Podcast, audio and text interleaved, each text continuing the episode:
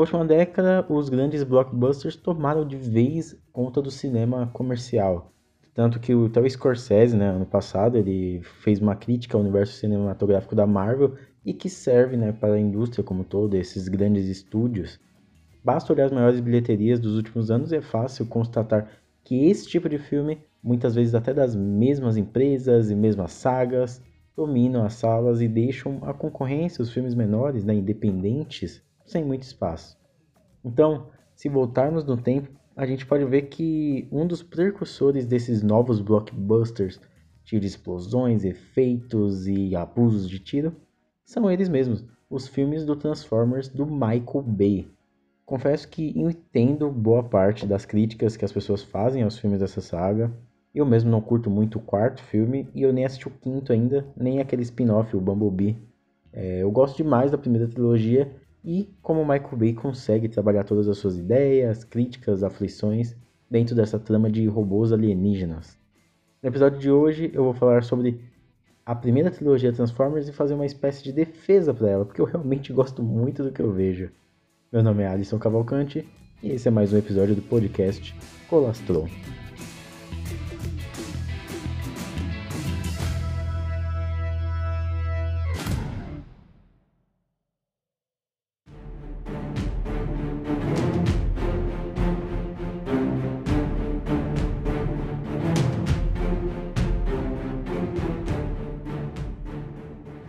Transformers é praticamente uma marca de muito sucesso que vem lá dos anos 80, quando tinha brinquedos, algumas séries animadas.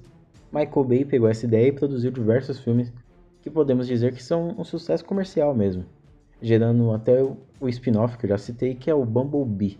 Em 2007, chegou aos cinemas o primeiro filme dessa saga, protagonizado pelo Shia LaBeouf e a Megan Fox, uma dupla que estava muito em alta lá em Hollywood, principalmente a Megan Fox, né? Nesse episódio eu vou fazer alguns comentários sobre os três filmes, mas acima de tudo falar sobre o que eu acho da saga como um todo. Então a gente começa dali no primeiro filme do Transformers, sabendo que os Decepticons fizeram uma missão para chegar até a Terra e encontrar é, um cubo, né, o cubo chamado Allspark, que pode gerar vida Transformer em qualquer planeta. E aí o Sam Witwick tem a chave que pode indicar onde essa relíquia está ele acaba se vendo no centro dessa guerra entre robôs. Primeiro eu gostaria de destacar que Michael Bay ele consegue subverter algumas coisas. Ele subverte um clichê sempre que eu vejo né, algum filme de guerra, algum filme que tem alguma coisa, e aí tem um soldado lá que fala que acabou de ter uma filha, e só quer voltar e ver a filha, abraçar a filha, abraçar a esposa. Você já pode né, cravar que esse cara vai morrer. Aqui no Transformers não, ele já. O cara que tem a filha, que nem viu a filha nascendo, ele consegue no final realmente chegar lá. E aí eu, eu tenho um destaque para o primeiro ataque, inclusive, do, do Transformers, que ele já mostra muito bem o estilo do Michael Bay. Então, tem todo aquele design de som muito. É, o design de som, a mixagem, né, a edição de som desse filme é muito boa. Ele é um design único, sabe? Os robôs né, se transformando e depois voltando para ser veículos é muito bom.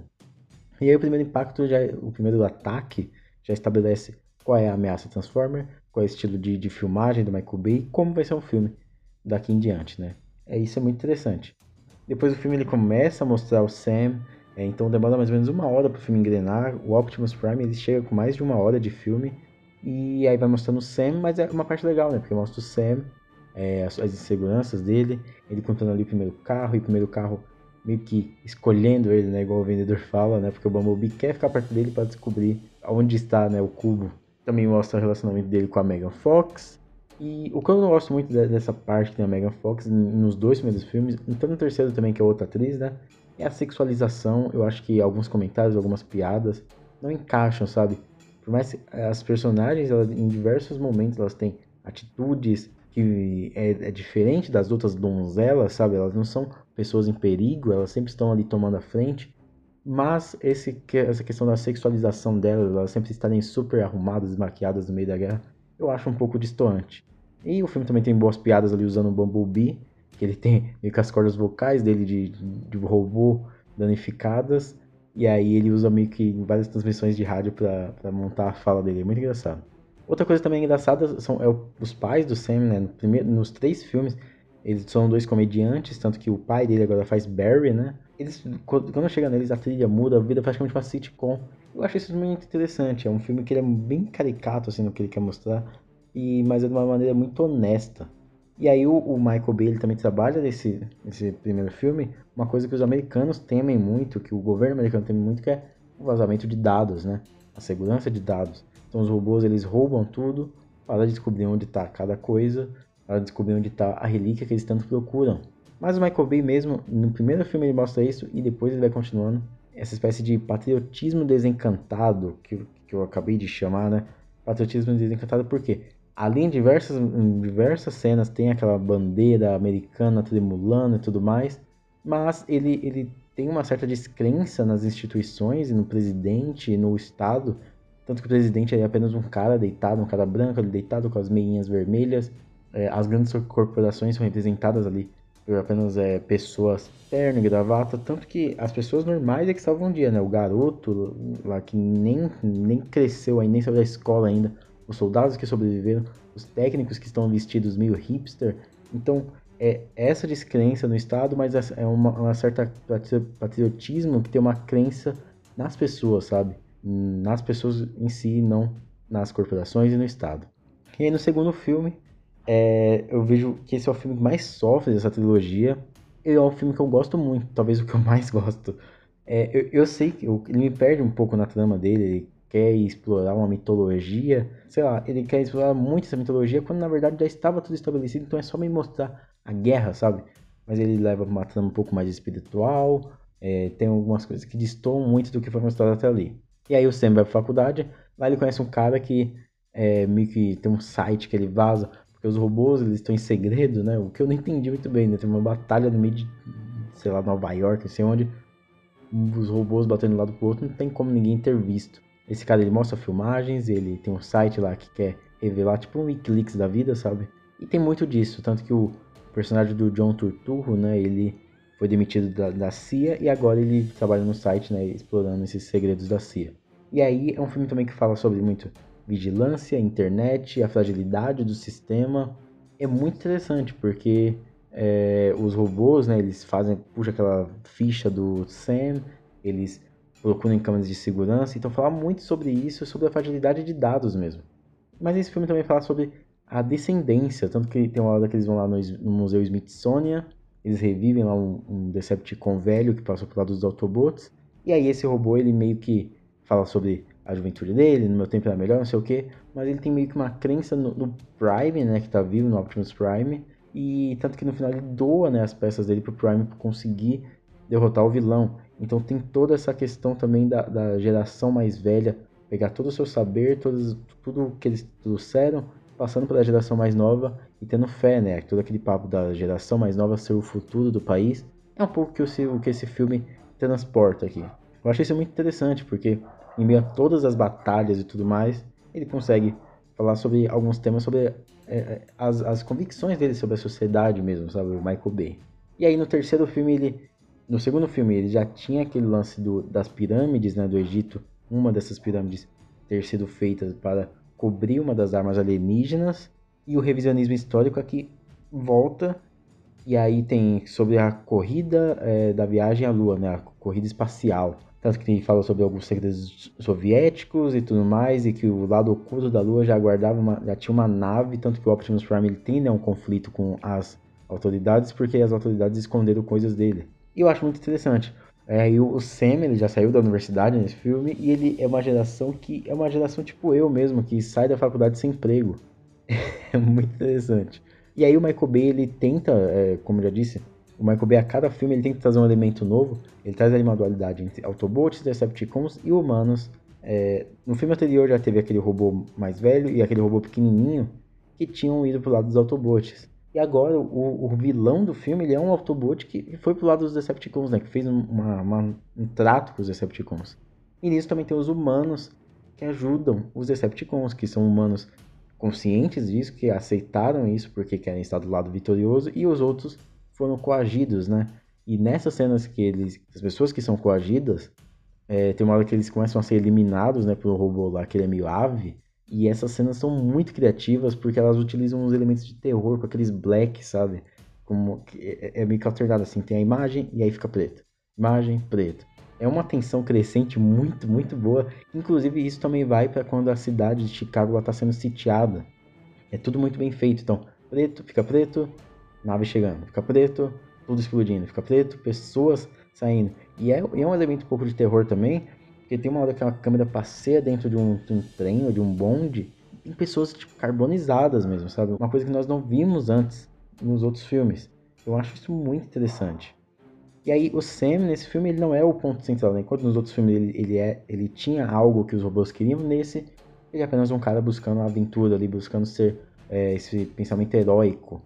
É, e também nós temos a evolução do mundo, né? Tem a tática lá dos soldados para derrotar os robôs. A trilha nesse terceiro filme é quando ela encontra a sua maior, é, o seu ponto, né, máximo, o Steven que é inacreditável. E eu acho tudo muito interessante, sabe? Ele carrega todos aqueles conceitos, mas o principal dos três filmes é a desculpa, né? Que o Michael Bay ele pega todas essas tramas de e ele usa como desculpa para mostrar a ação, para mostrar o, os robôs batalhando. E isso é muito bem feito. Existem duas cenas que se passam em rodovia no primeiro e no terceiro filme. No primeiro são, são batalhas super mirabolantes e no terceiro filme é como se fosse uma perseguição mesmo, os robôs se transformam, mas como os Autobots têm pessoas dentro deles, eles não se transformam toda hora, né? Então, é muito interessante como e o senso de espacialidade também do Michael Bay, daqui a pouco eu falo mais, ele também tem uma câmera que ela passeia no cenário. Tem no segundo filme, tem uma hora que o, o Sam e a Micaela estão dentro de uma casa e aí a câmera ela sai por um buraco que tem na casa, passeia mostrando os robôs que estão ali é, cercando aquela casa e depois volta pelo buraco da fechadura da casa. Essa criatividade também vem em novas habilidades dos robôs, né? Então tem no segundo filme ali o robô que vira, vira uma mulher, tem os robôs pequenininhos, o robô que entra dentro do Sam, tem o robô gigante lá que são vários veículos juntos que começam a, a destruir aquela pirâmide. São cenas muito interessantes de serem feitas. Também teve o robô ali do terceiro filme, aquele robô que é meio que uma cobra, sabe? Que é comandado pelo Shockwave e que ele é, fica entrando na, naquela, naquele prédio. Cara, aquelas cenas são realmente muito criativas. Tem um vídeo do canal Nerd, Nerd Writer, né? escritor nerd, que ele fala sobre o problema das cenas de ação dos filmes da DC Comics, né? Esses novos filmes aí de Liga da Justiça, Batman vs Superman. E aí ele cita três coisas que é, esses filmes de heróis precisam seguir em cenas de ação e que são muito legais. E ele fala, o que a primeira é que a física importa, então nós vemos isso muito bem nesses filmes dos Transformers. O segundo é o uso dos, dos poderes e habilidades, né? O uso diferenciado, você saber utilizar tudo de maneira é, é, criativa mesmo. E um uso consciente das pausas entre essas cenas de ação. Ou seja, é, as piadinhas, os comentários. Então, tudo nesse, nesses filmes do Transformers utilizam isso, sabe? Então, cada filme que passa tem novos poderes, habilidades, novos robôs, as pausas é, são muito bem usadas. Eu acho tudo isso muito interessante mesmo. E aí tem um personagem do, do John Turturro que no segundo filme, no terceiro filme, ele tem duas cenas que são muito interessantes. No segundo filme, quando o robô mais velho lá está contando a história, né, o flashback lá falando da história, ele chega e ele, ele corta esse robô e ele fala: Não, vai direto ao ponto, seja sucinto e vai direto ao plot, a gente precisa disso. E realmente, é o Michael Bay ele se olha assim, ele se olha como um cineasta que faz um filme para essa nova geração agora que não quer nada de firula, que, ele, que eles só querem só que seja direto ao ponto. E, e os filmes do Transformers são isso. São coisas direto ao ponto, uma ação feita para aquilo. E aí no terceiro filme ele, ele comete lá um ato criminoso, lá ele assedia a mulher e a mulher fala, vai preso. E aí ele fala, tá bom, eu posso ir preso, pode me prender, é isso que eu quero mesmo, pode me julgar, mas eu não me arrependo de nada. E no fim, quando ele fala não me arrependo de nada, ele olha para a câmera, ele quebra ali a quarta parede. E é como se fosse mesmo Michael Bay conversando com a gente, estava falando, essa trilogia aqui eu não me arrependo de nada. Eu fiz tudo porque eu queria fazer. Então eu acho tudo isso muito interessante, o conceito que ele usa, o senso de espacialidade dele durante as cenas de ação. É, eu mesmo gosto muito, por exemplo, do, do filme Vingadores Ultimato, aí, que lançou ano passado. Mas tem uma cena, a cena final lá do filme, que eu fico muito perdido, porque eu, eu não sei de onde surgiu aquele espaço todo para ter toda aquela guerra. Eu não sei de onde que os personagens vieram, onde que eles estão caminhando, andando. E o Michael Bay não, ele tem todo esse controle no meio de todos aqueles efeitos, todas aquelas explosões, todos aqueles cortes e slow motions, ele consegue nos situar direitinho na ação e dentro e, e mostrar o que ele quer realmente. Então eu acho tudo isso muito interessante e é, e é essa graça que eu vejo nessa trilogia Transformers. Porque no meio de tanto tiro, explosão, metal versus metal e tudo mais, o Michael Bay ele consegue trabalhar muito bem ali os seus pensamentos, aflições, numa trama aparentemente banal. Ele aposta no que ele sabe fazer de melhor e consegue entregar algo, pelo menos para mim, é memorável. É direto, sucinto e honesto.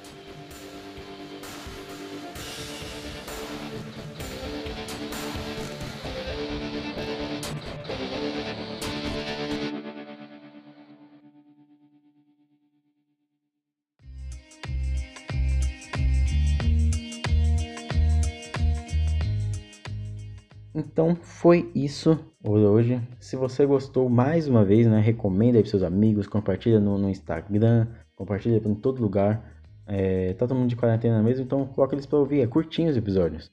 Eu recomendo você assistir o vídeo do Nerdwriter sobre é, os filmes da DC, o problema de ação dos filmes da DC. Recomendo você também seguir eu no Twitter, no Instagram, os dois arroba colostron, tem aí na descrição, arroba colostron. E é, é isso aí. Muito obrigado por ter escutado até aqui. Muito obrigado por continuar ouvindo. Se cuide na vida e até mais.